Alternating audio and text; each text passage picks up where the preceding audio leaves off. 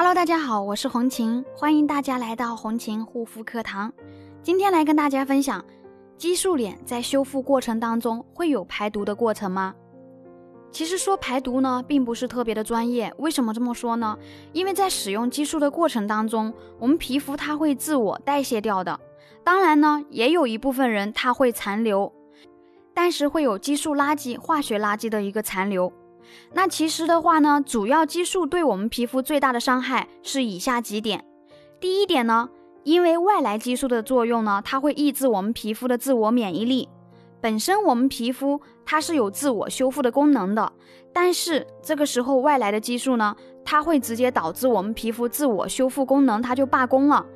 第二点呢，我们的皮肤正常的新陈代谢呢，正常情况下二十八天进行向上推移。把皮肤最外面一层废弃的细胞代谢掉，那么基底层新生的细胞呢起来，层层推移到咱们的一个皮肤表层。但是这个时候，如果说使用了一些激素类的产品，它会抑制皮肤基底层的一个细胞分化。那基底层的细胞呢，它不再分化的话，那这个时候呢，皮肤最外面一层的角质层，也就是我们肉眼看到外面这层保护的细胞，它就会丧失免疫功能。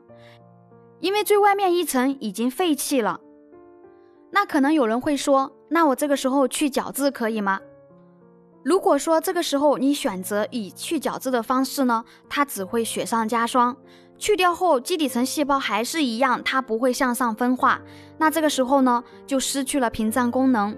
当我们皮肤失去了屏障功能之后，我们皮肤的菌群就会失衡。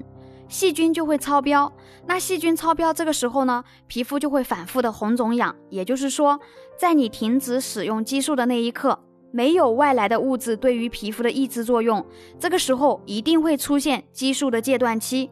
在这个过程呢，大部分都是一个红肿痒、起疹子、疙瘩、流黄水或者爆痘的一个过程。